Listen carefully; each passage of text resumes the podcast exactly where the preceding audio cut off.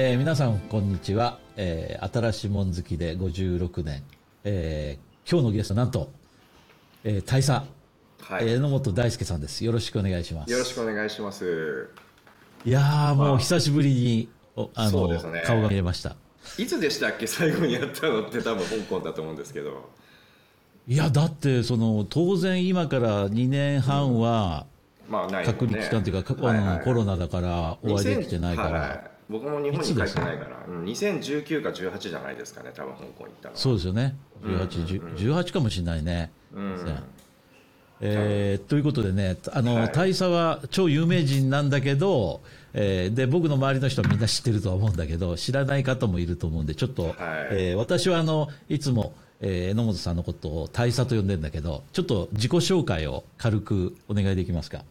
え僕のですか？あ、はじめまして、えっと、まあ、はい。一番簡単なのは、なんかですね、英語で Daisuke Enomoto ってググっていただくと、まあ、いろいろちゃんとしたあのデータが出てくるというか、なんか日本語だとそうですごいいろんな人たちが、なんかわけわかんないけど、ウィキペディアとか改ざんしたりとか、いろんな、あの、なんかもう、どうでもいいような情報を、まあ、上げてて、まあ、逆に言うと僕それ助かってて、それを見た日本人の人ってほらなんかまあなんだこの人みたいな感じでフィルタリングされるんですよね、だそれ結構そういうの突破してくる人たちっていうのがやっぱ面白いから、まあ、あの自己紹介するとえっとですねどっち、まあ、いつから？いや、まずは何と言っても、あの、うん。今風に言うと、はい。ね、ひろゆきの元上司。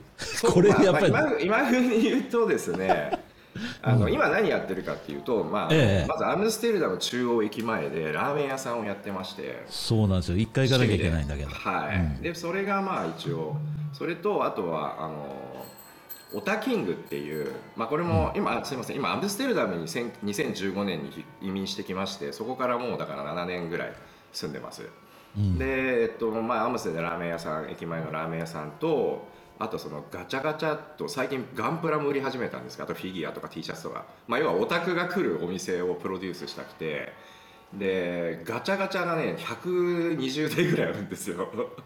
見ました。であのいつも。はい、でででそこでなんか独自のコインを作って要はユーロから独自のコインに交換してだから通貨発行体なんですよ、僕実は。お、なるほど。あの今度お見せします。コインもあるんで、はい。あのチャイチャイナの工場で作ったんですけど。それでその、まあ、なんか僕の会社のロゴとか入ってるんですけど、うん。でそれそれで、まあ、ガチャガチャ屋さんをやっていてであともう一つはボートナウっていうところに、まあ、若干株を持っていて。でそれはあのどういう会社かっていうとあの、まあ、アムステルダムってすごい運河が発達していてもうすごい夏とかもう天気が良くなった、まあ、僕ら昨日も乗ったんですけどボートをあ乗ったりするのはすごい気持ちいいんですよ。観光する人たちも、まあ、ほぼ100%乗りますし、まあ、ベニスみたいな感じ、まあ、みたいベニス行ったことないんですけど、まあ、要はあのすごい運河がこう発達してると。うん。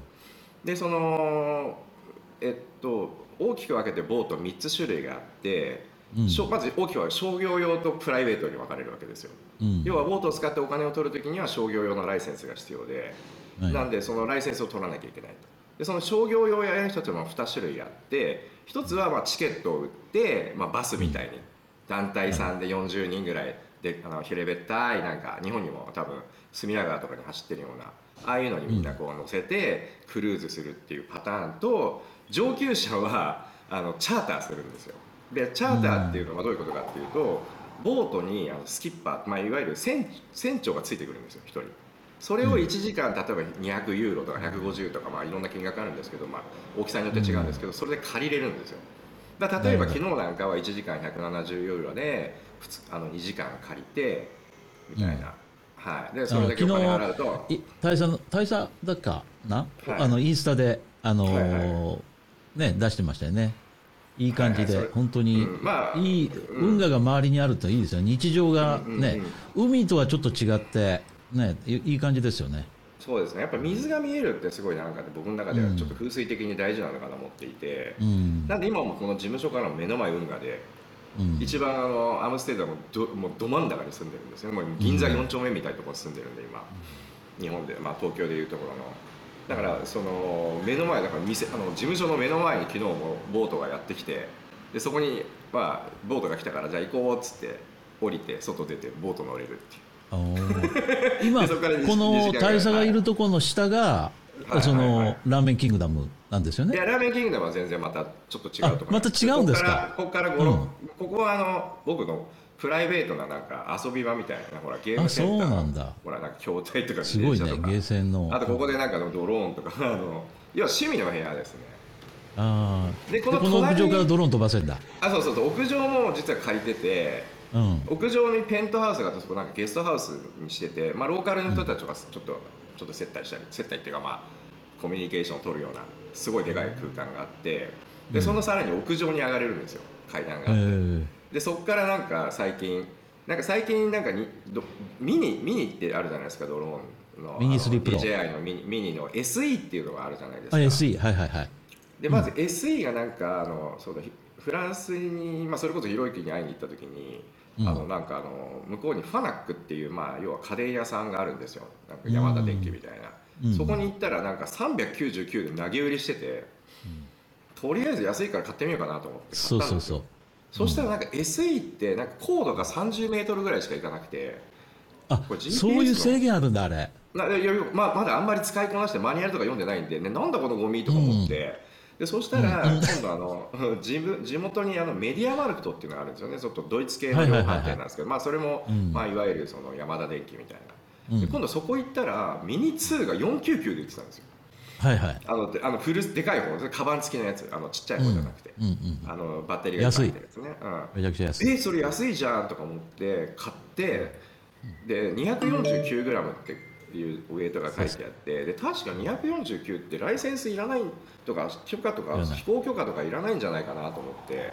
そうです、ね、じゃあとりあえずあの飛ばしてみようかなと思ってですねあのここのあの家から飛ばしてあの事務事務所から窓開けて窓あのここ2階なんですけどウィーって言っても運河だけと飛ばしてみたら結構いい感じになってしかもミニ2めちゃめちゃ性能いいんですよ。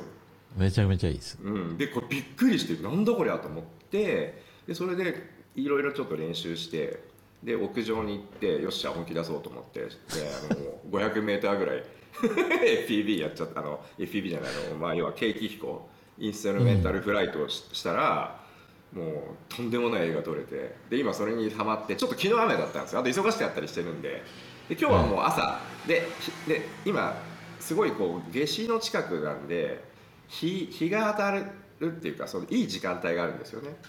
でそれが多分7時から8時と9時から 10,、うん、10時なんですよ夜の、うん、で昼間とかももちろんいいんですけどなんかちょっと捕まるかどうかも不安だったっていうか。でこれ確か現行犯だからまあ大丈夫かなとか思って。よくわかんないですよねそのオランダドルール。いやちょっとそのまずライセンスは免許はいるってなんか書いてありましたね。249g 以下でもいやいやいや以上で以上はねそうだよね、うん、だでもなんか僕飛ばしななんか持ってなくても全然。でこの前誰か警察に話しかけられたけど大丈夫だったから、ちょっとよくわかんないなみたいな。であの飛行禁止禁止区域はやっぱりちゃんと守ってて、最初はね。で例えばアムステルダムとすぐ近くにスキップオール空港あるからもう上、うん、絶対もう許可ないと飛べないみたいな、うん、でもなんだかんだいろいろやってて思ったんですけど、これもういいじゃんと思って面倒くさいなと思って捕まんなきゃ大したことねえじゃんって思って。いや実はほら今ここにほらで電動キックボードあるじゃないですかここに。はいはいはい。これあの、オランダ違法なんですよ唯一オランダだけが。えー？EU オランダが？ありえないですよねそうオランダでこんだけインフラが自転車のインフラ、世界一のインフラがあってキックボードも乗れないんですよでも僕もそんなのファックだと思って全然乗っちゃって、乗ってるけどね。でもなんかやっぱビビるんですよ。警察が、なんかその気持ちがすごい嫌だなっていう,、うんそうです、もこれをだからこの前タリスっていう新幹線乗せてあの、上に乗っけてパリ、パリ駅着いてもうそこからもういいステップでそのままホテルまでチェックインみたいな。おいいですね。今もうパリが本当マジやばいんですよ。もうひ早く引っ越したいなと思ってて、引っ越したいっていうか、まあ、あのパリにも住みたいなと思ってて、うん、でなんかパリに引っ越す理由ないかなってずっと今考えてて、うん、あのなんかパリになんか事務所借りる理由ないかなと思ってるんです、ね、ひろゆきとなんか共同で事業ってのはどうですか、うん、なんかでもなんかパリうんみたいな。ちょっとその辺も。あのいやパリいいですよね、うんパリは本当にすごいんでやっぱりアムステルダムから行くと本当に田舎から来たって気持ちがわってなんていうんですか僕あの東京、まあ、千葉生まれなんですけどまあ、東京でもう本当近郊だから東京な感じだから上京するっていう感覚がやっぱり分からなくて。あそうなんだ。ああの田舎出身じゃないんでもうその東京で育ってるからうんだからそのえアムステルダムにいてなんかと、うん。またもうはるかにでかい街になんですよパリって。ブリュッセルとか大したことないんですよ。アムスと同じぐらいの感じなんですけど、うん。やっぱパリはもう明らかに規模がでかいから。うん。それであのコロナの最中にパリの市長がいるんですけどすごい女性の方ですごいこうあのあのなんて言ったらいいんですかね過激というかすごいレあのイノベーティブというか、でもうあのコロナの最中にパリの市長がパリの市内の道路を半分全部 あの自転車道にしたんですよいきなり。あそうなんだ。でそれで僕なんかコロナの最中も結構しょっちゅうパリ行っててあの行ける時何？じゃあシャンゼリゼはそうなってるんですか今？いやもうシャンゼリゼはダメなんですよ。シャンゼリゼだ。だけがクソなんですシャンゼリゼってタイルなんであのうんこの電動あの E ステップって、まあ、オランダ語で言うんですけど、うん。あのまあ、電動キックボードで行くと、まあ、サスペンションないとガタガタガタガタガタってあーちょっとタイヤが小さいから危ないよね。あとはサスペンションいりますね。うん。だけどルーブルの前はあの、うん。車1車線しかなくてあと他3車線全部自転車なんですよ。ああそうなんですか。はい、ででだからルーブルの前でうわーっと長い道あのコンコルド広場まで行く道もずはいはいはい。ーっといいステップあの、まあ、電動キックボードだったり電自転車だったりして。うん。でさらにあのルールがないからあのパリのパリっ子たちは、なんかあの90キロぐらい出るあの電動キックボードとか持ってるんですよ。でそれめっちゃそれなんか欲しいなと段差あったら死ぬよ？ええもうめちゃめちゃのけもうあのみんなあのヘルメットしてあのバイクのなんかロードあのすっごい格好して乗ってるんですよ。えだからもうビューって抜かれるんですよろなんか25キロとかで走ってて。もいやーすごいな。であれかっこいいな。90キロ抜き出しってのは、うん抜き出しね。まあそさすがにそこまでスピード出さないんですけどうん。でそれでちょっとこれまだ言ってないんですけどなんか今度ひろゆき君いるから、パリまだ家借りるまでの間ちょっと俺のいいステップ置いとくからさって言って置かしてくんないかなっつって 頼もうかなと思ってて。あそれいいね。そ,、うん、それにはねそうするとあのそれ乗りに行くでっていう。え？いやなんかねもうねいつでもあの遊び来てください状態なんで。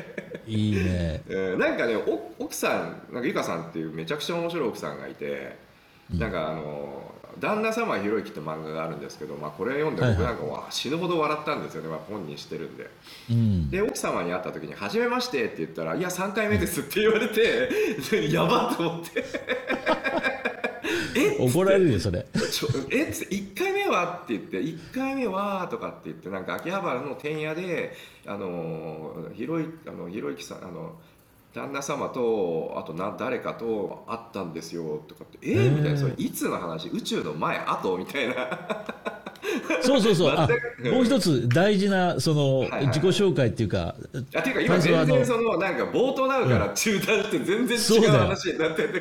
なっちゃったけど。ででまあまあまあとりあえずそのボートのチャーターするあのプラットフォームをやってる会社に投資してるんですああなるほど。だそこにみんなその要は個人で持ってるボートなんか100個ぐらいある人たちが登録していてお客さんが来たらこいつらを紹介してちょっとスーパーあまあ何パーセントかをもらうみたいな。ああなるほど。な要は自分らまあ言ってみればボートのウーバーって感じだね。ウーバーみたいな感じですね。うん。はいはいはい。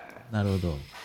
あ。でそこにその会社に投資してって投資してると。でそれはねなんで投資してるかっていうとまあもちろんあのう船が好きとかねその運河でビジネスモデルも面白いっていうのもあるんですけどこの投資にさ、まあ、誘ってくれた人もしかり投資してるやつらが結構メンツがちょっと面白くてこいつらと会う、あの人脈作りのためにお金払ってもいいなと思ってる。なるほど、まあそういうのをやって。であともう一つは今準備してるのは今度ギャラリーをやるんですよね。うん。まあにちょっと2フロアになってるんですけど上がギャラリーでうん。あの絵を売るんですけど、まあ、絵っつってもまあ写真なんですけども、まあ、写真をちょっとすごいエポキシ加工したやつでで下の階がまあ、まあ、あの SNS のマーケティングの会社なんですけどそれを今度あのあのアムスのあのナンバーワンのインスタグラマーがいるんですよ。フォロワー33万人ぐらい、まあ、60万人、63万ぐらいかな。もっと70万ぐらい、全部足すと。全部のアカウント足すと。のトルコ人で、まあ、最近オランダ人に聞かしたあのアーデンさんっていうのがいてうん。でそのアーデンさんとちょっとジョイントベンチャーでそのインスタグラムの会社をやる。まあインスタグラムっていうかまあまあ要はあれですよね。マーケティングの会社ですよね。うん、だからうちのその投資してるグループとっていうのはそこに全部そのマーケティングアウトソースしようかなみたいなフォーメーションを作っていて、うん、はい。あのー、だからインスタグラムで上はそのアーデンさんが撮った写真をこう売ってるんですよ。なるほど、うん、それを販売していくんですか？それを販売していくっていうのを今すごい準備しててでもめちゃめちゃなんか時間かかってもうなんか家賃も2か月ぐらい払ってるんですけどまだ全然一向に進まないっていう。それ大変ですね。で、ね、面白いのはそのアムステルダムってすごいちっちゃいんですよ。だから今ちょうどだから4社やってるんですけど、まあ、まあボートダウンはほとんど行かないんですけどその3社ってチャリでこう、うん、すぐ回れるから結構香港っぽい感じ、うん、香港よりもっとこじんまりしてる、ね、歩いて自転車で行けるからでトラムとかあのメトロ MTR とか乗らなくていいからおそれはちっちゃいですよね、やっぱり、うん、だから別にあのあれですよモンコックとだからあの、何シャムスイポーとトンローワン、まあトンローワンとかみたいなイイメージですよね。でもそれがチャリで行けちゃうってチャリで全部10分ぐらいで行けるんですよ。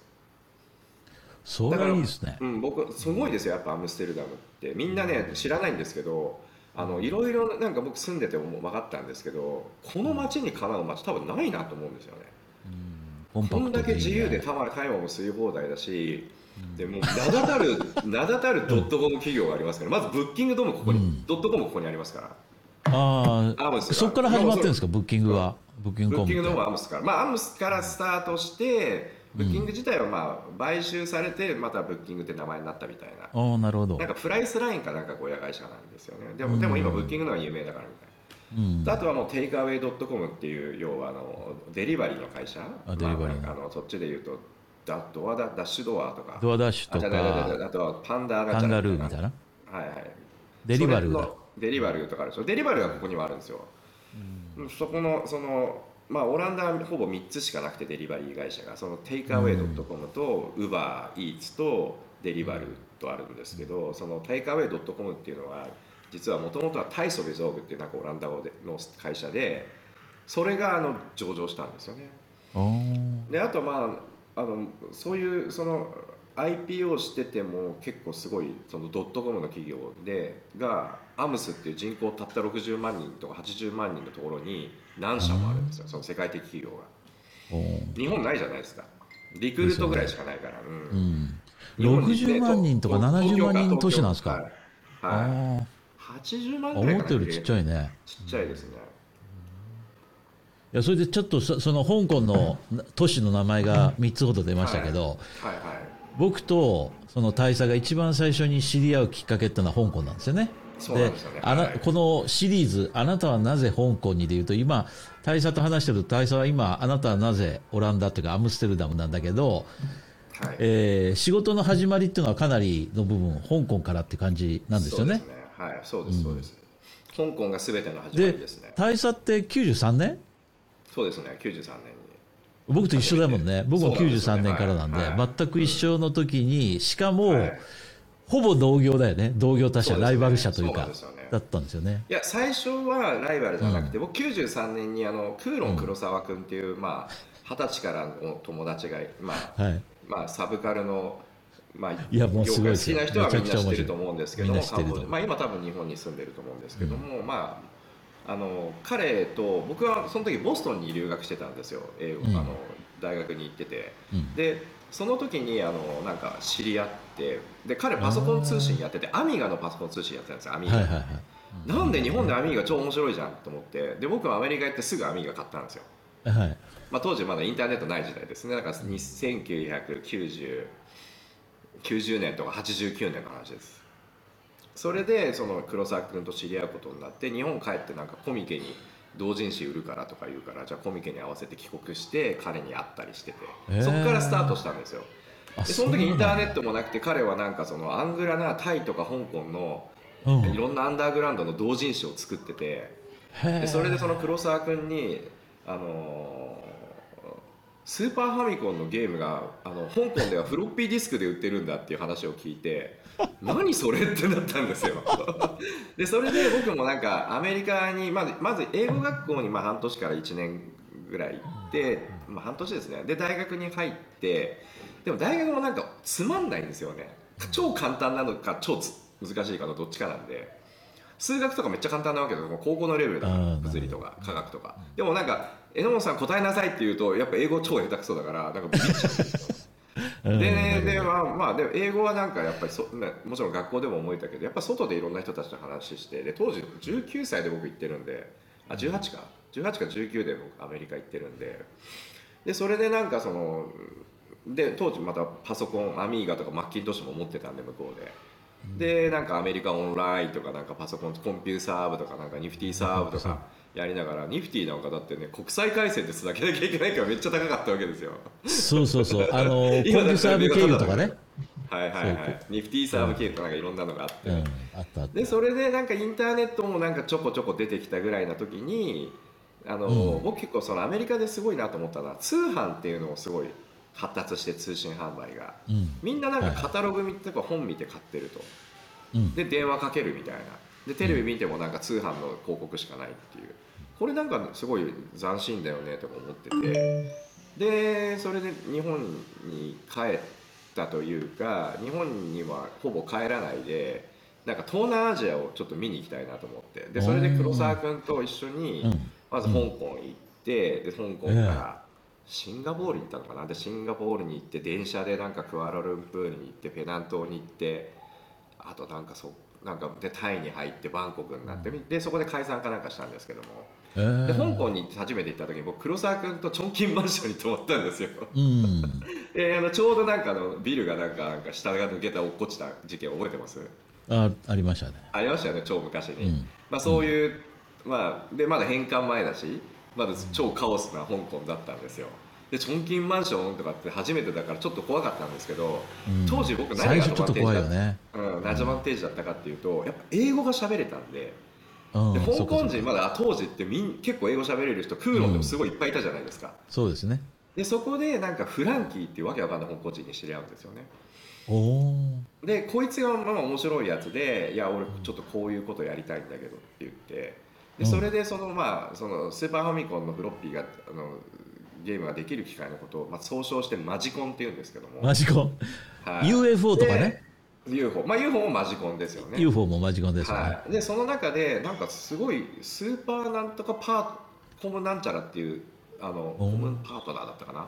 なんかファミコンと同じようなデザインスーパーファミコンと同じようなデザインした UFO とかダサいじゃないですか、デザインが、はいはいはい、でもなんかあくまでも任天堂が出したみたいなやつ作ってるやつがいてでそいつのとこ話しに行って俺にちょっと OEM させろと、うん、であと日本の独占権よこせっつって。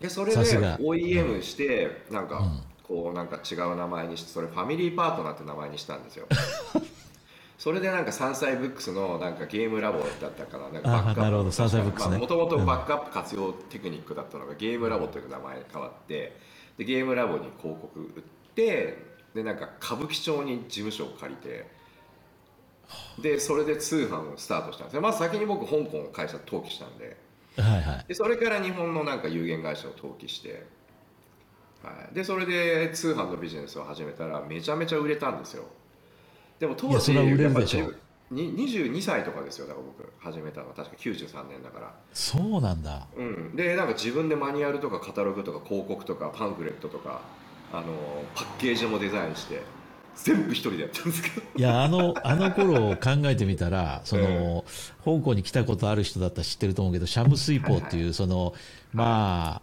えー、まあ、電脳中心っていうね、あの日本でもなんかゲーセンでちょっと前になくなっちゃったけど、ね、はい、空論城っていうのがあったけど、そのまさにそういう電脳城でごちゃごちゃしたとこで、そこでゲームソフトを1本あの、フロッピーに1枚入って、10ドルくらいかな？そんな感じで売られてたんですよね。ねうん、100円とかですよね、150円。100円、100円。で、それを使うためには、その、大佐が今言ったマジコンっていう、それを使わなきゃいけなかったんでね。はいはいはい。だから恐ろしいよね。あんなのもう任天堂にしたらぶっ殺すぞっていう話ですよね。で、で、それで、でも日本だと、あの、あれ面白いのはね日本だとさすがにフロッピーディスクったら捕まるわけですよ、著作権違法で。うんなるほど。でもバックアップ、ね、カセットをさせてフロッピーにバックアップするのはまだ2000年までは合法だったんですよ。なるほど。はい、ポイントはそこだったもんねあのデバイス自体。は、はいはい、うん、まあでも結局は1個誰か買うじゃないですか通販で見てると、うん。でその周りで普及するんですよね だからなんか中なんか中学生とか小学生とか高校生が買うじゃないですか。そうするとそこの周りの同じなんかエリアで売れるっていう。ねでその時僕も初めて通販やったから、うん。あの日本の住所で「あざ」とかいうのがあるんですけどはいはいはい。あざなんとかとか字って字っていうのね。字って書くのね。なんだよこのあざとかって言って。で当時佐川急便かなんか使ってたんですよでもう段ボールがこうなんか100個ぐらいあるじゃないですかもううん。コーダーが来るから、それを見て住所を見て佐川急便って独自のジップコードを書けるんですよね。でなんか佐賀の人たちっていうのは。だからあ彼らが簡単に分かるようにねそうそうそうそうそう、うんでなんかそのねコンペティションもあるとかって競競争もあるみたいなその誰が一番早く買えるみたいおなーでそれですごい僕通信販売面白いなと思って佐川急便だったら大和急便のそのどういう物流になってんのとか見に行ったりとかであの場所がやっぱりすごいいいとこだった。あの、まあ、事務所がすごい、まあ、本当にもうあのあの歌舞伎町の外れでちょうどあの東新宿って今最近駅ができたんですけど最近っつってもまええ。あかなり前ですけどそこの本当にあの近くに住んでて。だから夜終わるじゃないですか。そうするとこう歩きで新宿にああの歩いていけるわけですよ。繁華街に、歌舞伎町とか歌舞伎町まで。でなんかなんとかなんとかリンリンハウスとかって言っててなんだリンリンハウスってつって入っていくとなんか電話機が置いてあって。なんだこれとか思ってテレクラなんですけど。でそこはなんかリンリンハウスは早早通りだったから多分ね。早く取んなきゃいけなくて。うん。でなんかこれ何これパコって取ると向こう女の子が出るわけですよ。はいはい。で女の子はなんかみんなあの街の駅の前とかでティッシュ配っててそこにフリーダイヤル。でだから女の子が暇つぶしにかけてくるとで男の子はなんか変なこのブースで待機して電話かかってきたら早取れてピッて取ると女の子と喋れて、うん。であの向こうで常に女の子が主導権握ってるわけですよ。うん。でこれをやった時に何だろうこの新しいメディアというかなんか仕組みというか、つまりその女の子主導でエッチする男を探すっていう。あだからそこで僕なんかもう絶対会いたくなって、ーあのもう行きまくってたんです。ほぼほぼ毎日テレクラに行き始めて。でそれでその何が面白いかっていうとあの終電の時間帯を狙いに行くんですよ。終わるぐらいのちょっと前ぐらい。そうするとみんな帰るじゃないですか。で僕地元だから、歩いて帰れるからあー3時とか4時でも帰れるわけですよ、そうすると取り放題。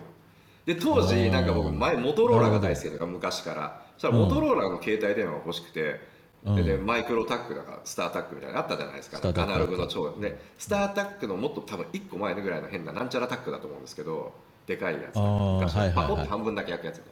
アナログで,、えーでそれはなんかカメタックって日本語的にはカメタックって言ってたあのはいはいはい、ね。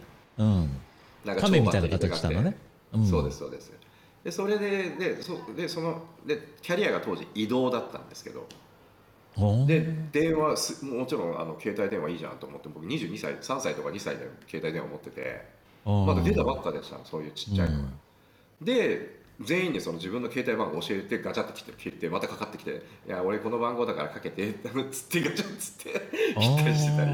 でその中で一人女の子が番号を教えてくれた子がいてうん。ででで携帯からかけようと思ってかけたらうん。あの現在使われてませんみたいに出てきてえー、なんだよこういうこともあるんだと思ってすごいいい雰囲気になったわけですよ。もうこれ絶対会えるだろうっていうところまで行ったんだけど、でもまああの電話番号かけたらあ使われてませんみたいな。なんだよ嘘かとか思って、うん。でもしばらくなんかそれから数日経ってあれと思って。携帯電話って03つけなきゃかけらんないんだって思って。ああそうだね。それかん あの忘れちゃうもんね最初。うん。知らなくてあのほら普通の受話器っていらないじゃないですかあのそう自分のいる場所からって思っちゃうから。思っちゃうから、うん。うん。それで03かけてかかったかかってつながって、うん。なんだと思って。えじゃあ、おん女のあの西新宿に住んでる女の子で。で今から遊び行っていいとか言って。で遊びに行くわけですよ。そうするとその女の子がもうもうもうもう時効だから言っちゃいますけどプッシャーだったっていうね、まあ、大麻売ってるって。大麻売る人。そういう要するに商売だったわけだ。そうそうそうなるほど。でいきなり初めてテレクラで会った女の子がこう大麻のプッシャーっていうのが僕の中ですごい面白くて。でそれからもうなんかハマりまくっていっぱい言ってたんですよね。したらやっぱりそのブサイクまあちょっと本当にこれ言うの申し訳ないんですけどもまあなんかブサイクな女の子は9割なんですよ。うん。うん、でで会うまで分かんないじゃないですか写メとかなんか。今 Tinder だったら1秒で分かるわけですよ。でも昔は電話しかなくて想像力膨らましてで、なんかどんな子が来んだろうとか思って来たらブサイクみたいな。まだだってまだあの写メできなかったですからあの J フォンがまだないから、うん。へー。写カメラに。いや僕その頃もう全然日本にいないから分かんない。なそうですね。えでも大佐93年でしょ？いや93年香93港年に香港に会社作ってしかもゴールデンコンピューターセンターのシャム水港の出口の,、あの出たところの、はいはい。あフワガイパホガイの角地のマンションのうん一番いいとこだ11階で。いや一番いいところ 11階だから12階で当時、うん。多分あの家賃6000ユーロだった。あ6000香港ドルで、まあ、10万円くらいでね。うん、安いですよね。今じゃ考えられないですけど。そこになんか2ベッドルーム。2ベッドルームっつってもこうえこれで2ベッドルームにしちゃうの？みたいな。あれじゃないですか、香港はもうとにかく小さいベッドが入るように2ベッドだからね。リビングルームとか畳3畳とかぐらいしかなくてね。でキッチンとかこれ料理できないでしょみたいな。料キッチンじゃないですか。まあ基本ほら外食だから香港はね。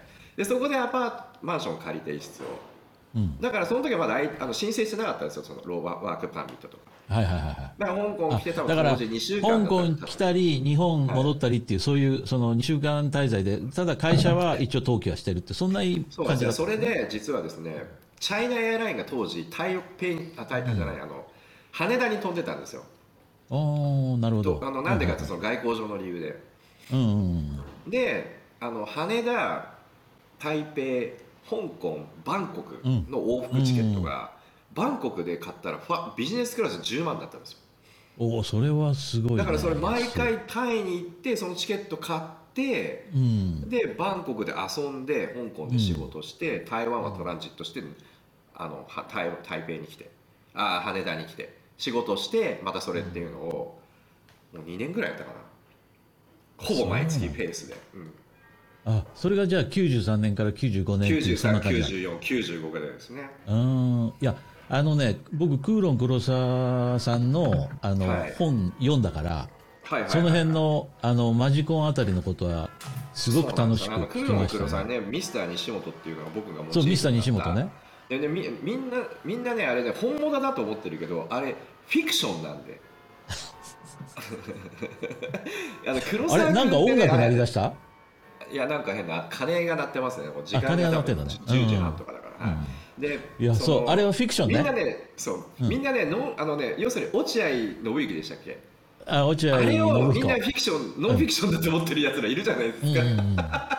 そうそうそうでそう黒沢ってすごいその落合文才がすごいいんだよ彼。あれね影響すごい受けてるんですよね、うん。あうん落合信彦の影響を受けてんだ。めちゃくちゃ受けてるんですよそれであのスーパードライねまあ。まあまあもうあの前から知ってるんであの彼の、まあ、同人誌とか見てたから、うんでそれで最初に彼が出した本はその時はなんか僕の仕事手伝ってくれててバイトしてたんですようちででその本が出て辞めたんですよでもその本のゲラ原稿を見せてもらったんですけどなんてこいつ文才があるんだと思ったんですよ。素晴らしい。もちろん僕のこと書いてあるんですど。けど僕がどうやってなんかマジコンをなんかビジネスしたかみたいな本だったような気がするんですけど。いや僕はねそのはい。あのその中で一番印象に残ってるのはあのある時ファックスか何かでブーっとあの、えー、あ任天堂から来たっていうの。そそういうのが書いてあって。そうだからまあパックスは嘘なんですよ。だから脚色あしてる。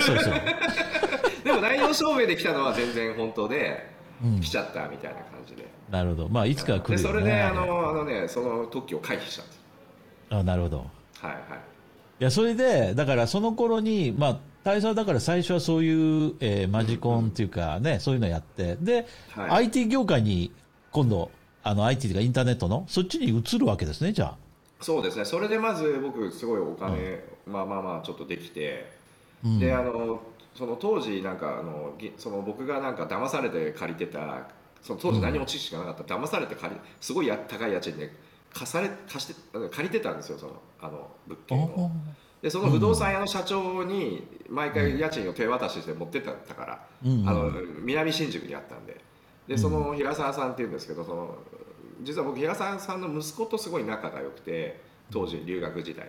そのお父さんが不動産屋やっててだからその不動産屋にこの貸してくれっつってなんかとんでもないなんかどうしょうどうしようもないところなんか40万だか50万ぐらい。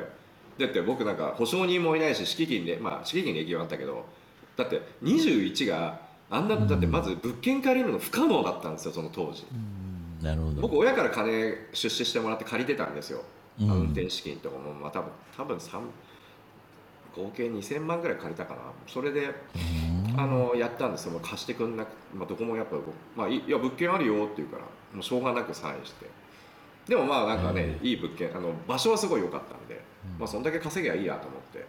でも最初の何ヶ月かなんか滞納しててげ あの現金化するのが難あの時間がかかって。でそれでまあ毎月毎月お金を払いに行ってたらあのいや実は今度こういうことになるからって言って今度はインターネットっていうかもうモデム？うん。要はパソコン通信っていうかそのが時代が来ると。うん。で、まあ、インターネットも来るしだからモデムの会社を始めようって言っておおすごいね。当時さすが先見性が。で東京ガラクタ工房って、B 結構大きい BBS があってその吉野っていうのがなんか思想ペだったんですけど、そいつと僕とその平沢さんのお父さんと息子で3人でエクサって会社作ったんですよ。モデム売る会社あそうかそうか。エクサはモデム会社なのねもともと最初はねもともとはね、はい。そうなんだ。で台湾とか香港とかチャイナとかで作らせたモデムを、うん。通販で売ろうとしてたんですよ。ででな実際何台か売ったんですけども、そこでインターネットバブルが来たんですよ、はいはい。それで何が起きたかって当時まだ 28.8kbps うん。にパッパ、うんでまあまあちょっそうだねとあの多分今聞いてる人ほとんどの人ポまあポジさんの多分フォロワーって結構年ね年齢層高そうそう。僕の周りの人はみんなザンパーわかる数うんザンパー数とか言ってまあ分かんないやつはもうあの訓録時代からやってる人たち24からやってる人が多いから。はい、三三三三百棒とかね、そう九そうそう。千六百棒とか300棒とかそういう世界の人がいっぱいいるザンパー数になったからね。はい。で、で ISDN だったねみたいな。あと専用線じゃないですか。で、モデムのチップって当時ロックウェルしか作ってなくて、あなるほどでロックウェルのチップが手に入らなくなって、やばいこのままだと赤字とあの黒字倒産しちゃうって言って、うん。じゃあボビジネスを切り替えなきゃいけないってなってそしたらその吉野君っていう僕の相方がすごい営業力があってで彼がなんかその当時のインターネットバブルに乗じてなんかいろんななんか、あのなんかインターネットカフェを作るみたいなプロジェクトに食い込んでそのカフェのはいはい。工事みたいなのを取ってきたんですよ。おー。何件もでしかも見積もりはやっぱマジぶぼったくってるわけですよみんな誰も知らないから、うんなんかイーサーネットケーブル引くのに何万みたいな。なるほど、まあ、そういう時代だの分かり合うんだみたいな感じになってて。で僕もどうしようかなと思ってなんかそれで工事したりするのもうざいし。ででその時にすごいあの当時ペッパーランチの社長に知り合うんですけど今の。えー、すごいね。そんな時代にあったのね。でその時にもペッパーランチまだ1店舗か2店舗しかなくて、うん。で同じ会計士使ってたんですよで会計な士の人にめちゃめちゃ怒られてなんでかっていうと、うん。僕 PL とか BS とか全然知らなくて、うん。でなんかまあお金入ったら21歳だもんね。使っちゃう。そう、うん。その時はもう22歳2歳、うん。あそのその前でですね。そのうん。知らなくて結構こうざるでやってたんですよ。うん。ででマジコンも途中でだからあの儲かったからうん。これ仕入れるのうざいから自分で作りたいなって思っちゃったんですよ。ゼロからでエンジニアを香港で集めてそのさっきのフランキーさんともう一人サイモン君っていうすごい天才エンジニアがいてで僕がこうデザインしてあの金型工場まで当時ですよ当時。チュンさんまで行ったんですよ。チョンさん93年に4年とか。ありえないじゃないですか。もう今の深センと全く違う場所。全然違う。だってか橋がないからフェリーもう終わっちゃったみたいな、そうそう。まだ。チョンさんに行くのにね。うん。であのジュハイの方から来て、ま、あの第三あの三角形もあってあの金型の会社とかツアーで見に行ったんですよ、バスとかなんかすごくてもう床とかめっちゃ汚いんですよ。なんでかってみんな食ったもの下に捨ててるから。それでなんかででまたなんかそのうん。会社行くじゃないですか訪問に。そうするとまた気利かせてなんか女の子とか用意してるんですよ、へああえったありますよね当当時だから。90年代前半だから。いやその頃ほとんど僕行ったことないね。え深セン中えいや深センいや僕が行き出したのって本当ね90まあ、5返還以降年6年7年ね。でもあー。嫌だった行くのが。うんそうそう。もうみんな不愛想だしさすごい中国嫌だ。そうそうそう、うん嫌だった。いやまあ僕ね何が嫌だかっていうと中国って、要するに学校の授業では中うん。共産主義だからみんなそのね仕事が与えられて社会主義の国だからだからみんな就職はあるぐらいで、まあ、貧しいけど仕事ぐらいあるのかなと思っていきなり深センの駅前見たらあの小じしかないんですよ。しかも手がないやつとかね特にねその あの頃のあのねで赤線がまずすぐ床屋がいっシャンぱいやっグリラてるみたいなシャングリラの前ってひどかったからね。あれ日本の人見たらびっくりするよね。ビビると思うあれ、今の中国見てる人たちが見たら多分だから本当深センってすごいですよね。すごい。板に乗ってその上半身だけの人が動いてたりね、そうそうそういう時代があったよね、だからあれあのその後アカデミー賞取ったさインドのあのなんだっけえー、スラムダンクミリオネアっていうあの世界と同じような構造があったんだろうね中国は。ありましたね。あれに金稼ぎさせてきたってね多分ね、なんか悪いやつがいたひどい時代だって。でそれで今やもう全然違うもんね。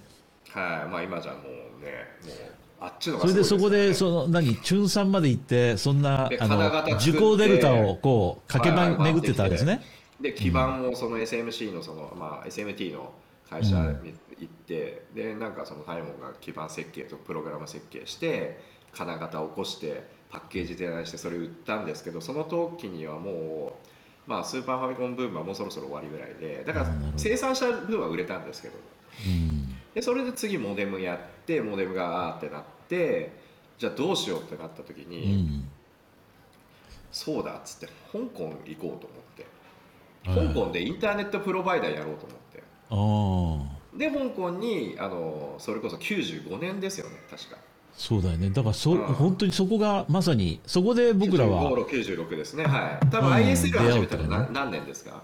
僕は95年だから。ですよね。多分同じ年だと思うんですよ、うん、で ISL のなんかプレゼンみたいなところにあの行ったんですよ。あの井野枠に、うん、確か、はいはい、でその時僕あのあの川村さんにもあったと思うんですけどそうそうそうそう、うん、で浩司さんに会ったかちょっと覚えてないんですけど。いや僕は覚えてる。大佐が僕のうちの事務所に来た記憶がある。95年ですよ。5年ぐらいね。はい。でなんかインターネットの話聞いてて、なるほどなるほどみたいな、だからそこで僕はだからエクサっていうライバル会社を始めるんですよ、当時さんのね。そうですよね。うん、でまあでも井ノ枠さん ISL、まあ、当時さんの会社はやっぱりね上場、まあ、親会社上場してる会社だしで独自のシステムを作ってお客さんもいらっしゃると。で僕らみたいな新参者だからどうやっていこうかなと思って当時ほら中畑君いたから。でも、中畑君が実はなんかある、まあ、日本帰ったら捕ま逮捕されたんですよ。え？でで途中で連絡音信不通になっちゃってその留置場に入れられてて。でなんかまあ悪いことしたんだと思うんですけど、まあ、彼ってもともとほらずっと虚言癖あるから今はもう治ってると思うんです。まあ治ったかどうか分かんないけどあのずっとあの彼ってほらずっとなんかもうでかい口あの、まあ、ビッグマウスっていうか、まあ、虚言ですよね。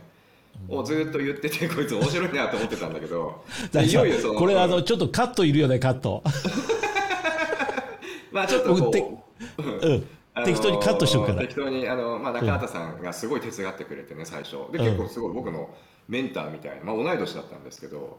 あそうなんだ、うん、ですごい面白いやつだなと思って。で当時は高畑君あの日本のエクサにいたんですよ。僕の相方が連れてきて。でなんか一緒に香港行こうよって言ったらなんか中畑君いきなり今度香港の方が面白いとか言い始めて。だから結局そのいしあのなんか起業するのはまあ2人の同同時にやったみたいな中畑君と僕でやったみたいなイメージです、だからまあそのいやすごい面白くてマーケティングでの能力のある人でで中畑君のあのあ年一つ上かな？もともとの上司が板倉さんなんですよ。板倉雄一郎なんですよ。ああはいはいはいはいはい、うんうん、あの有名ですよね、うん、はい。で僕95年か96年に板倉さんの自宅に中畑君のその紹介で一緒に連れてってもらったことがあって、うんうん、90多分6年からハイパーネットで一番頂点の時ですね、うん、あの板倉さんが、うん、でなんか白金の家に行ったらフェラーリのなんかあの348かなんかが泊まっててあれもうかな？でゴールデンレトリバーがいてめっちゃ美人の人がいてまあそれはあの銀座のクラブからあの水揚げした子なんですけど。でそこにカレーライス作りに行ったんですよ。はいはい。でその時にあのあのえっとだから社長失格のはいはい。えっとあれ？何でしたっけ？あの、うん、板倉さんにあ板倉社長に会ってめちゃめちゃ影響を受けたんですよ。なんだこの人って言って。でどんなことやるんですか？って言ったら「いや俺無料でインターネットプロバイダーやるんだよ」って言って「すごいですね。どうやってやるんですか?」って言ったらあの広告でやる広告を表示させてその間広告費取れるから。えなんでそれテレビマカになるんですか？っていうと要はインターネットっていうのは個人の属性が取れるだろうみたいなこと。を言あなるほどな。だから個人に合った広告が出せるんだみたいな。カスタマイズしたその個人の例えば男だったら男、ね、女の広告出してもしょうがないだろうみたいな。すごいそのターゲティングされる広告が出せるんだみたいなこと言ってああ面白いなと思ったんだけどでもインターネットをタダでつなげるやつってしょうもないやつじゃないのみたいな、当時だって96とか95インターネットつないでるやつってみんなイノベーター層じゃないですか、うん、アーリーアダプターとかもう普通に PC 組めるやつが多かったじゃないですか、うん、今みたいなバカがいなかったから。だからそのその後の2ちゃんとかも面白かったし当初はね。それでその、えっと、板倉さんの家に行っておおこの人すごいと。っていう影響があったのは僕の中でかなり大事ですね歴史でのヒストリーの。で今でも僕板倉さんフェイスブックでつながってるんですよえー、でその後にまあね、ねちょっとああいう、まあまあ、詳しくは社長失格読んでほしいんですけど、うん、まあ、自己破産してしまって、うんうん、まあ、終わっちゃったんですけどね。ででも僕は、まあ、香港ででで中畑と香港最初立ち上げてで途中で、まあ、中畑君がいなくなっちゃってでもう日本にも帰れないみたいなあ香港にも帰れないみたいになって俺一人でどうしようみたいになって、でででその時に、まあ、たまたまその日本のエクサのエンジニアだった武田君っていうのが来てくれて助けに、やっぱ俺も香港面白いから香港に行くとかって言って、日本辞めて香港に来て。で僕のことすごい手伝ってくれてあのいろんなあのでそれでで事務所もなんか当時最初ライチー国からスタートしたんですけどもあのそこからあのあのあれですよモンコックのあの CC 大ハーに、新 C 大ハーに引っ越して、すごい近かったの僕ら事務所とね でも今となっちゃ新大ハーとかもうすごいですからね。携帯時当時は携帯時代ではあったけども、うん、あの上に住んであの、はいはいはい、めっちゃあがいのおがいですよね要は。であの空港もなんか開拓空港だったら1本で行けたからはいはい、フライトの30分前とかに家出ても間に合うみたいな。そういう時代ででそしたらなんかで、まあ、もちろんそこには専用性入ってるんですけどなんか96年か。で7年の返還が来るんですよねそういえば。はいはいはい、で7年の返還の時は武田君いたかな、まあ、ある日ですねいきなり朝8時か9時にコンコンコンってなってあの警察香港警察が来て「なんか誰ですかお前」とかって「インターポールだ」とかって言って。カレン・シルクウッドはいるかとか言い始めてなんだそのカレン・シルクウッドはみたいなえっと思った時にんなんか聞いたことあるなと思ってあ武田君のハンドルネームだと思ってしたら「あー」って言って武田君こんなだってこう眠くなって起きてきたところに警察が連れてかれて連行されてで僕も一緒になんか連れてかれてあそうなんですか、うん、香港警察あの門国地警すぐ近くだから。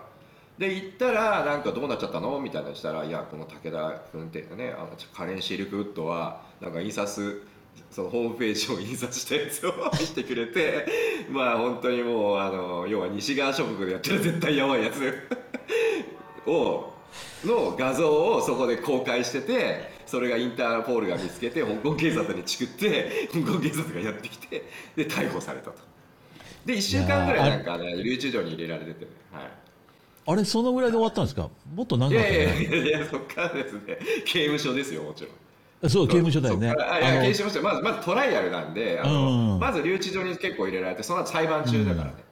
うん、で、結局なんだかんだ裁判して、最終的に負けて、その瞬間にもうだから、あのあの石中の石膏のスタンレーの 刑務所に直行ですよ、もう別に出れなかった、その時は出れたんですよ。釈放あの裁判中保釈されてて週に3日 ,3 日間だけサインしに行けばいいとかっつって、まあ、たまに一緒に行ったりってサインしたりしてだからその新聞にどかどかとあのリンゴ日報にバーンと出たからでモンコクのコンピューター会社日本人って全員が俺たち誰かだと思ったからね すいませんご迷惑をおかけしまして。はい。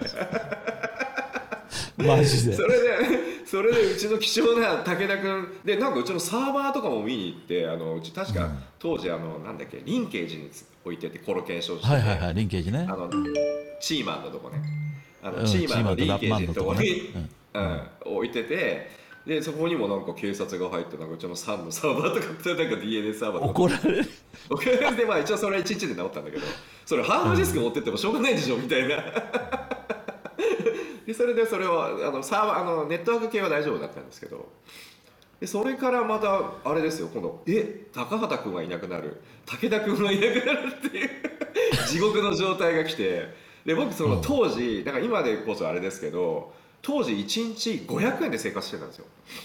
えー、すごいね。そんな時代だったんだあれ。もうもうだって銀行残高エクセルでつけてていつ金がならあのビあの持ち高ゼロになるか常に把握してたから、うん、でもだからあのでもインターネットでもそれでもう本当に気合い入れて頑張ってでもだんだんだんだん専用線のお客さんとかが増えていって、うん。で一番やっぱでかいのはやっぱ日本人学校のプロジェクトを取ったのがでかくて。そうだよね。あそこからだよね。あそうですね。僕らも出たからあのテンダーっていうかいはいあれしてはいね。あの榎本さんのとこ決まったからそうなんですよね。その日のことは覚えてる。はい。であれ結構でかくて。うん。だから僕ラウンド配線コーチとかにあの新しいタイプのまあ今もう古くなっちゃったと思うけどタイプそうそうそうタイプのね。日本であのとんでもないところにあるんですよねあれね。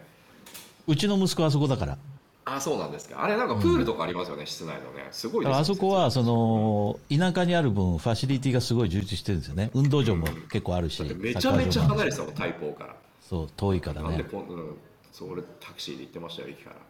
そうそうそう。タクシーでしか行けない。ね。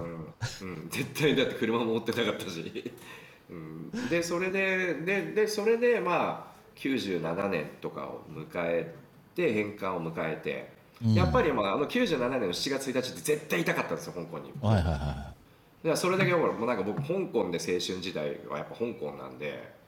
いなるほど、でそれでだからまあモデムをやってプロバイダーをやってでプロバイダーもいきなり僕 iWave っていうなんかローカルな会社買ったんですよね途中でお金ができてきてから。あそう最初に買ったのかな？あれ後かな？後ですね。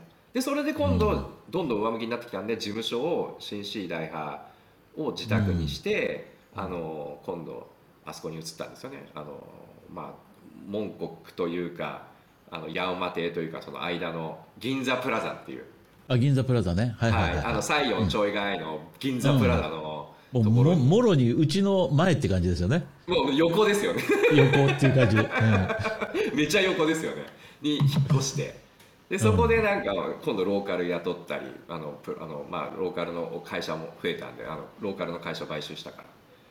でなんだかんだやってるうちに今度なんかあのモドチップが出てくるんですよね。モドチップって分かります？あのプレイステーションのゲームをコピーしたゲームをそのモドチップっていうのをプレステにハンダ付けでつけると起動するようになるっていう。こんなちっちゃい知らない。ですか、うんうんでなんか僕そのマジコンやってる時に CDR っていうのが当時20万ぐらいしたんですけどうんうん。いきなり買ってスカスカジーのインターフェースも買ってで CDR 焼いた焼いたりしてたんですよ、うん。当時 CDR のなんか何にもしないやつが1000円とかしてましたからね。知ったらよかったですよね。100, 100香港ドルとか言って高えと。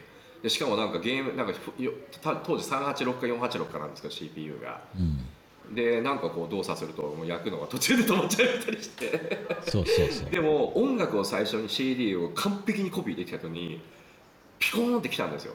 はいはいはいはい。であこれ最終的に全てのパソコンに入って入るわって思ったんですよね。で僕それそうなるって思ったんですよ。でその時に絶対ソフトウェア必要になるじゃんって言って。でそれでソフト探してで始めたんですよね、でまあそんなかんないってる時にそのモドチップっていうのを発見してこれまたマジコンみたいにやりゃいいじゃんと思って。でモドチップ売り始めたら売れてでこれでもハンダ付けとかできないよなこんなちっちゃすごい配線なんですよそのプレステの配線って。で思ったのはこれもう改造してあるやつプレステ売りゃいいじゃんと思って。でそれでもうはもうもうトラックなんですかコンテナでプレステ買って。うんでなんか中国人と一緒になんかあのそのサプライヤーと一緒にもうお金半分出すからっつってもう24時間体制で 中国人が3人ぐらいいて ずーっとハンダ付けさせてるの向こう向こうには山のプレステの箱があってでハンダ付けして終わったやつを日本に輸出して売ってたんですよ。はい。で日本のプレステより1万円高く売ってたんですよ。はいはいはい。なるほど。それがもうマジ儲かった。ああそれで僕なるほど。1億円作ったんですよね現金あの要するに拡張拡張というかそのコピー品も走っちゃうよっていうそういうプレステなんですね、うん。うん。なるほど。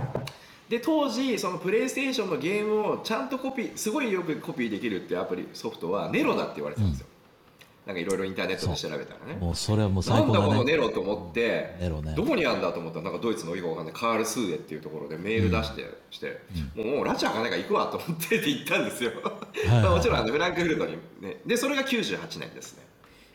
あそうなんだ。はい、でそれでそのその、まあ、インターネットプロバイダーもやりつつあの、まあ、でももうもうでもほとんどローカルにもう任せててで98年に行って5月かなんかに行ってうん。でライセンスコーねでも従業員4人しかいなかったんですよ。5人から4人しか。6人ぐらいいやすごいよね。とにかくあれあのあこのネロの話をっていうか CDR の話を誰が何人がついてこれるかと思うんだけど、そのはいはい。CDR 最終的にはあのネロはうん。CD にバンドルして CD あのライタブルの CD ロム機械にバンドルされるものになったもんねいやいやそのぐらい業界標準になったでしょ？まあもう業界標準どころじゃないですよ。ナンバーワンになったんですよ、うん。それでアメリカで何が起きたかっていうと時価総額800億円までいったんですよ。あの未公開で。マジ？もっと後の話ですよ。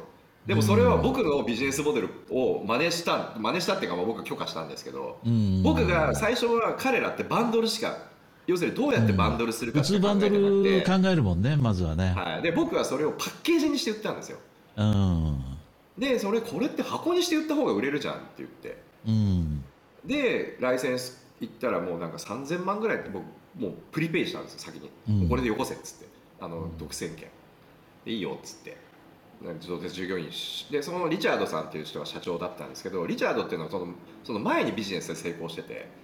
で通販で成功してたんですよすごい。でそのオフィスの下が全部通販の事務所になっててなるほど。でそれでね共通するなんかあったのね、うん、そうある DNA の、ねでうん。そう。で年も1個上だしなんか話もすごい英語もめちゃうまいし男前だし身長高いしなんだこの人すげえしかもあのネロってさめちゃくちゃよくできてたんだよね。他のやつがしょぼいのにさ。そう。でしかもねネロバーニングロームって書いてあったんですよ下に。なんでネロって名前つけたのって言った時にうん。 Burning Rome 要するにローマを焼いた皇帝ネロなんですよなんて洒落が効いたやつなんだっていう。なるほど。そういうことね。だからすげえこいつらかっこいいなと思って、うん。でサインした次の日にリチャードが「大輔」とかっつってお前あの「ホテルの前で待ってて」っつって「プレゼントがあるからサプライズがあるから」っつって、でやつなんか BM の5シリーズのマニュアル車乗っててウィーンって、まあ当時ほらみんなマニュアルしか乗ってなかったドイツとか。でも本当平気で300キロぐらい出すんですよアウトバーンのマニュアルの。530とか。おっかないんですよこっちはもう。初めての経験だからで20、ね、98年だからまだ27ぐらいなんで僕もね。でそれであじゃあサプライズがあるとか言うかっとね車で迎えに来てくれてなんか飛行場に連れてかれてなんかセスナなんかなんかセスナっていうか2人乗りのプロペラ機が用意されてて。多分あれセスナかな、セスナの15 175とか172とかなんかわかんないけど用意されてて乗るぞとかっつってええー、みたいな。でそいつそいつが運転するんですよ。はいはいでそれでドイツのあの辺のだからあのマンハイムとかカールスーエ周遊してくれるんだ。あの辺のあの辺をブーって周遊してくれて、え何こいつっていう。えかっこいい。で僕の中であこいつがもう俺の中での仮想的っていう設定レベル あのまずピコーンってなるわけですよ。でそれでまあ日本で頑張ってネロを売まあ日本帰って会社作るんですけどその後に、うん。で有限会社プロジーっていうのを作ってでプジーそこからプロジーになるんだよね。はい、でうん。プロジー時代が始まるんですけど、プロジーっていうのはプロに G ってグラムって書いてあってプロにグラム、プログラムみたいそういう意味なんだ。なはいはい。はあなるほど。うん。プログラムだったんだねあれ。そういうことですね。でまあパッケージ出してうんソフトバンクに行ってあとコンピューターなんとかっていうなんか2つぐらいしか卸しなかったんで。うんであとまあオンラインでも売れるからなんかそのベクターとかあと自社サイトでも売ろうと思ってたりして、ででそれで行ってあの、まあ、売り始めてで当時最初1万本ぐらいいきなり売れたのかなでそれではソフトウェアいいなってハードウェアみたいになんか面倒くさい面倒ないからっていう単にだって向こうからねシリアルナンバーを送ってきて印刷して、うん。あのね1ドル多分1個5ドル 5, 5ドルぐらい5ドルか8ドルぐらいだと思うんですよライセンスフィーって。だからめちゃめちゃ利幅高いんですよ。こっちはだって定価9800円とかで売ってるから。でそれをまあ8掛けとか7掛けとか6掛けとかで卸してるんで。であと僕らのあのあのでそれで売って、で僕それと同時に僕ずっとそのメディアとコマースっていうのをずっと研究してたわけです93年から。なんでかっていうとそのバックアップ、まあ、ゲームラボっていうのは広告出して。で,、うん。で広告費って毎月払っててバカみたいじゃないですか。自分でメディア持ってたら面倒くさくないんですよね。でそれで2ちゃんがちょうど始まりそうな感じ始まった時アメゾーからこう2ちゃんが出てきてきてで僕当時赤羽だったんで事務所が。はいはいはい、でで要はじゃあ僕らも裏ニュースっていうまとめサイトやったんですよ。でこれがめちゃめちゃバズって、うん、でその裏ニュースがあってあと2チャンネルがあってでしかもひろゆき君は北赤羽に住んでたから。でそれでうちで今度なんかパッケージソフト出そうでみたいな会議があってなんかそのブラタブブラウザーを出そうって言って。でそのパッケージにひろゆき君使おうみたいな アイデアになって。でひろゆき君と連絡してそしたらいいよっつって。でそのインターネット侍っていうパッケージソフトを出すんですけどその表紙にはひろゆき君が出てるんですよ。多分あれ発売したの99年ぐらいだと思うんですよ。2000年か99年ぐらいだと思うんですよね。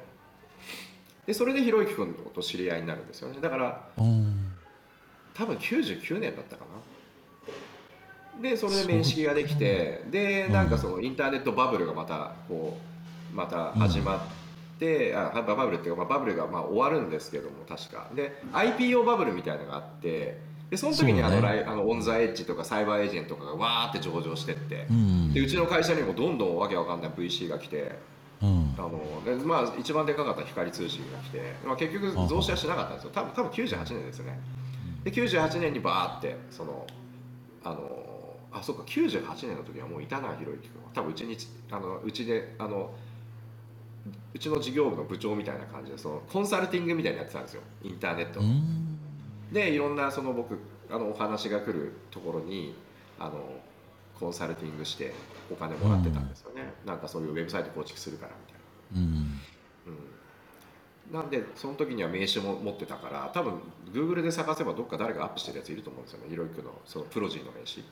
あなるほど。はい。ででその98年にまあそのソフトを売り出してでインターネットバブルが崩壊してで2000年にあの、まあ、うちの会社もその第三者増資増資割当を v VC から3億5000万ぐらい集めるんですけどプロジーが、うん。うん、っていう時代でどんどんどんどん香港が薄れていくそうか、まあ、93年から2000年までっていう、まあ、ちょうど20世紀の時代が、まあ、僕が香港に初めて黒沢君と行って、うん、マジコンを売り始めて、うん、でその後あのモデムはうまくいかなくてで、えっと、香港に来てでそれが第一、まあ、前半ですよね。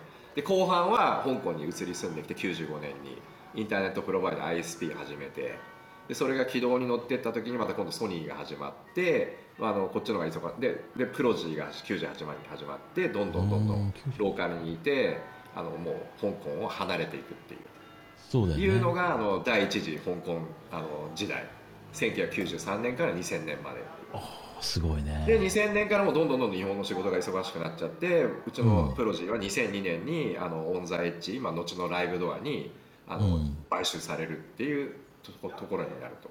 で買収されて副社長になっちゃったの、いや13億なんか何千万かなんかで買ってもらって、うん、で一応そのなんか周りをみんな辞めろって言ったんですけど僕なんか上場企業で働いてみたかったんですよね。うん、でそれでまあその買収の条件に、まあ、あの次のあの、えー、っとあの株主総会であの取締役になると。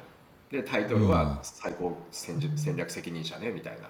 で給料こんだけみたいなのが決まって、でその当時も堀江社長過半数以上の株持ってたから、まあ100%反誰全株主反対しても広井社長がもう賛成すれば僕になっちゃうでそこで選出されて、で買収自体は2002年の多分10月ぐらいだったと思うんですよ。終わったのが。10月か8月ぐらい。だ僕先に勤めてたんですよ。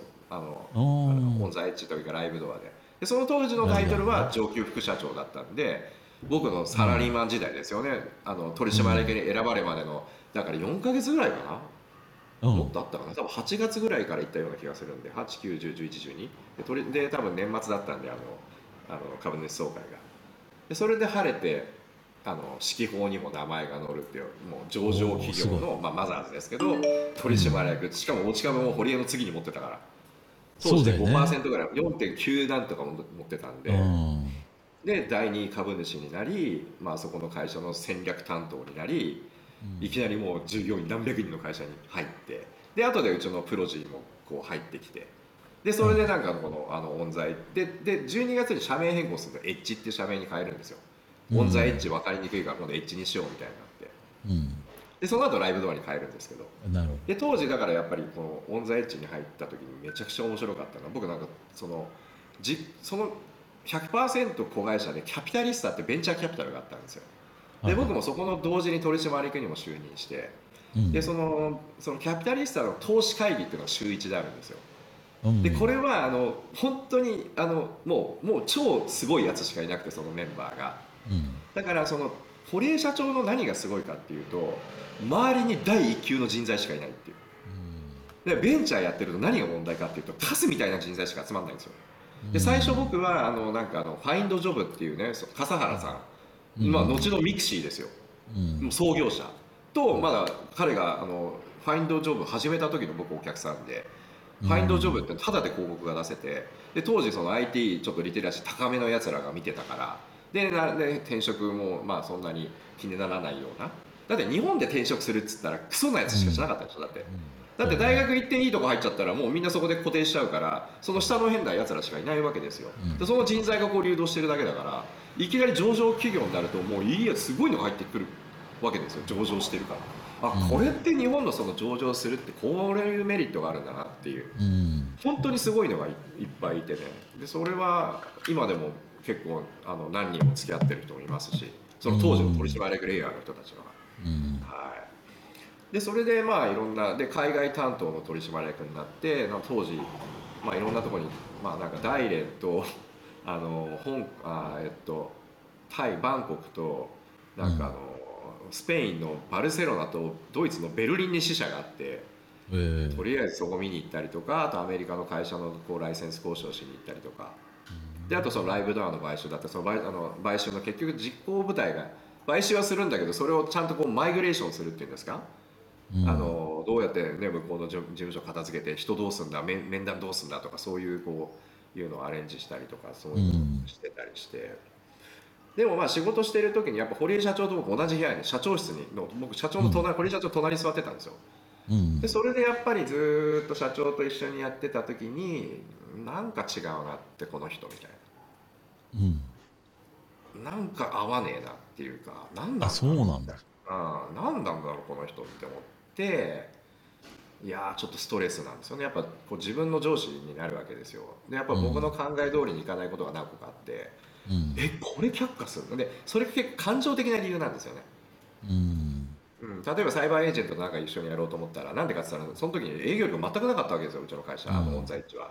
だってサイバーエージェントって営業の会社じゃないですか。うん。だから当時そのライブドアっていう僕ポータルを盛り上げようとしててその一つのサービスを立ち上げたんですよね。価格比較サイトをやろうと思って。うん。で価格比較サイトの広告を彼らに取りに行かせようと思ったら堀江社長は最初最後の最後でそれダメって言って。もう向こうのなんかあの副社長と結構あのすごい、ね、ちゃんと交渉してやりましょうってことになってたんだけどいやサイバーエージェントはあいつらパクるからとかっていうわけのわかんない理由で。はあ。みたいな。でまあそういうのがいっぱいあるんですよ。もう勘違い。まあ今はすごいんですよ。ああの思い込みがめっちゃ激しくて社長って、であとその勘違いぶりっていうんですかね、まあ、それがすごい芸術家レベルってなんか宮内は言ってましたけど、まあ、とにかくなんかそので最終的にもっと年取って分かったのはあああの、まあ、要は自己愛性人格障害なんですよね、うん。要は堀江社長って愛がないんですよ。だから僕も最後やっと気がついたんですけど、うん。愛がない人だったんですよね。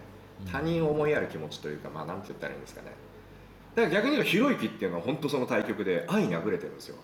うん。もうなん本当にあのだからそれ見抜けないかな。分かんないですかね普通の人だと。うん。もう2人い対や象したらそこまで極端に触れるとわからないんじゃないかな。ああなるほどね。いやもうもう僕なんかもう評価はもう0100ですよ、うんうん、ただでもねそうは言って僕もそれであの堀江社長にももう切れて辞めたんですよこんなふざけたやつが上場企業の社長アホかと思って。だったら早く辞めて株売ろうと思って、でもいいタイミングだったねある意味。それでねでもまあ2002年に辞めて、あ3年に辞めて。でも実はその辞めてからね結構すごい協力するんですけどライブドアに。いろんなことがあるんですけど、はい。で今もね、まああの関係がまた良くなってるもんね。あのいやそれはですねどういうことかっていうとそうは言ってもですよ、うん。堀江社長っていうのは僕にとっての人生最大の恩人なんですよ、うんやっぱり彼がそのじょ、ね、とあの買収の契約書にあの株式交換の契約書にサインしてくれたからこそ今の僕があるんで、だそれはやっぱりすごいお返ししたいなってずっと思ってたんですよね、うん。とは言っても仕事は一緒には絶対したくないみたいなその なジレンマがもう面倒くせえなと思って。いやだってさ、うん。あのこの間、誰ののあれだったかな、あの堀江さんのあの、えービデオ、YouTube なんかで見てたら、いや、あの今、えー前澤さんが、ね、宇宙行ったけど、うちのあの副社長、もっとかそれのずっと先に行こうとしてたんだよっていうような話もしてたしね、やっぱりその相当大体あのな、ほら、ううん。ん、大体僕世間より10年15年早いんで。うん、だからお金の儲けた方も分かったのは僕なんかうん。93年にあの会社辞めてねあうん。2003年に会社辞めてぶち切れて内容証明で辞表出したんですよで取締役って辞めりゃいいだあの辞めればいいだけなんであの出しゃいいだけだから。うん。そしてうわあこれで生成したらもう Windows 使わなくていいやと思ってうん Mac に切り替えたんですよ。当時まだパワー PC でインテルが出る。ちょうどそのトランジションの時で,、はいはい、でスティーブ・ジョブズが戻ってきてうん、よっしゃ株買おうっつって。もう Mac 戻った記念株買っちゃえっつって。はいありがとうですよも それはでかいね。うでそれがねまたねもう実はもう一回あったんですよオランダに来て、うん。オランダに来ておっしゃテスラ買おうっつって。お株買っちゃえみたいな。はいみたいな。あいいね。いや、結局だから僕はもう絶対10年15年先進んでるから焦っちゃダメなんですよ、うん、ゆっくり待てば必ず世の中が俺の言った通りになるなるっていうのがもう分かったんですよすごいね。面白いね。その時にはいっていうなん。いや、かまちょっと待って、今はい日いい時間だったから1時間過ぎたから、次、あの、えーこれ、次はあの第2回やりましょう、はいまたね。あのなるほど。次は、えー今度あの、それからしばらくして、また香港によく、そうですね。えー訪れてくれるようになった。今度はいやライバルじゃなくて、ね。そうですね。あの、はい。協力していろいろ仕事したって。あのはい。そう知ら仲間として遊んだパートナーとしてね、まあ次その辺の話も2000またね。はい、2010年にね香港に戻ってくるっていう。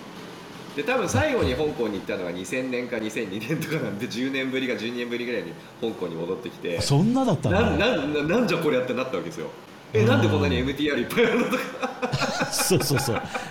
今もっとすごいよ。大佐今来てない間にままたすごいのできまた。んだよねた増えたのね、うん、だってでもまあねやっぱ深センのがこれやばいことになっちゃってるからだってさ今もうあの、えー東あの東鉄線っていうの？あの深センから来る線がガムチョンまで行くんだだからね。ガムチョンガムチョン？アドミラリティまで。アドミラリティまで行くの？えもう一個あれトンネル掘ったの？そうそうそう。だから前はほら あれ本ハムで終わってたでしょ？乗り換えたりね、うん。あの本ハムから今度はあのいや、本ハムからえ香港ステーションとかまで、なんかあの、なんかあの MTR とくっつく、なんか、あの、あれですよ、あの、えっと、チムシャスイなんちゃらみたいな。そうあれと全然違うの。あれは空港の空港の線のことですよね。そっちって。そうじゃなくてその深センっていうかローグからずーっと来たのがはい本ハムからまだ先。KCR そうそう昔の KCR って言ってた。あれが最後アドミラリティにぶぶっ刺さるアドミラリティの前の駅は何ですかアドミラリティの前がえっ、とねあのあれ回転あの回転じゃないな。あのほら。返還記念やったあのーあれがあるでしょ？あのワンチャイのえ、あのーコンベンションセンター？コンベンションセンター。あそこの隣なんですよ、あそこの隣に一つ駅がボンとできてるあそこもうそれがすごいでしょ。曲がるってこと？あの、そうそうそうの方にまた曲がるってこと？そうそうそうでそうコンベンションセンターから上に行って、向こう側本ハムに行って本ハムとかに途中にまたほらなんかほらバスでしかアクセスできないなんかあのスチュワーデスがいっぱい止まってたところのエリアあるじゃないですか。何でしたっけ？あのそれはすごいアクセ地スがね新入じゃなくてあのあのチムシャスイと本ハムの間ぐらいのところにあるんです右側だからウォンポアファーユンっていうか本あウォンポアハムでしょそうウォンポアガーデン、うん。ウォンポアガーデンとか止まるでしょ？ウォンポアガーデンのはいあそこから、あのあの辺から次、えーコンベンションセンターアドミラリティっていうそういう流れですよ。すごいですね。そんなのができたんですね。もうすごいよ。このつい2月ほど前かな？にそれが開通したんですよね。はい。まあじゃあなんかとりあえず前香港前半時代はそんなところで、はいはい。はい、まあとにかくまあ93年に香港に行って まあ2000年間もうその頃にもうフェードアウトして僕2002年2003年にはもう完全にフェードアウトしたんで、はいはい、あのーもう自分 EXIT しちゃったから。はい。で多分そこからそうだ香港行ってますね。だから2006年だすいません最後に行ったの、うん。思い出したあの宇宙に行けなくなってあのロシアから僕香港に戻ったんですよ。で僕がシートを譲ったアニューシャさんの打ち上げ僕香港で見てたんですよ、あそうなんですか。ですごいなんかドローンの先駆けみたいなのやってるやつらが周りにいて一緒にやらないとか言われてて、なんかそういったらなんか 4, 4本のプロペラのドローンじゃなくて普通のあのヘリコヘリコプターの形したドローンを作ってて、ででもその後に DJI が出てくるんですけど、はい、だからもう2006年で終わりですね。で多分次行くのが確か2012とか10もっとその6年ぶりとか全多分それぐらい行ってなかったと思います香港には。そう。あの時突然メールが来たんですよ大佐から。いやあれね違いますよ。あの東洋さんですよ。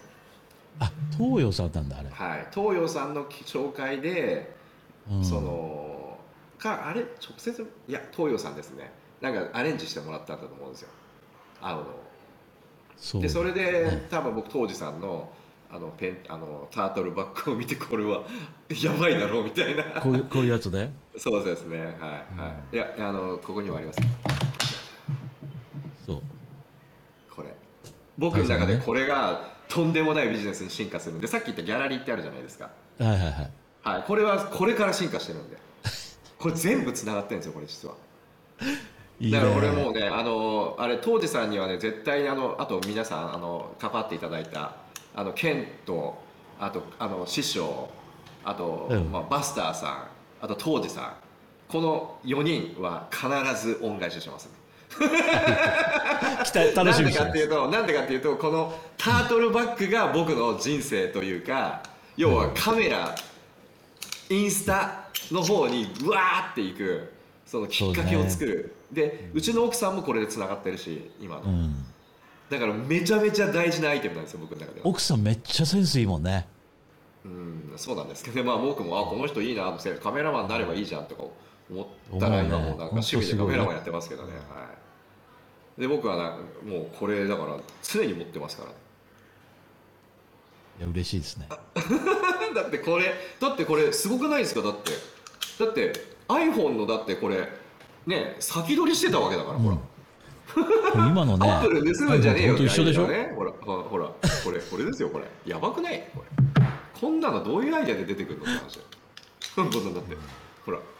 でこのレンズだってね作っちゃうからねフィリピンでね。そうそうそうそう。セブで作ってたね。はいセブで作りましたよねこれね。はいじゃあまあそんな感じで、まあ、とりあえず第1部というか前半、はい、前半 あのいろいろ過激な話もあったけどあの編集してまたカットして、はい、カットして。お願いします。はい、はい、ありがとうございました。はいじゃあちょっと一旦ありがとうございました。はい。停止して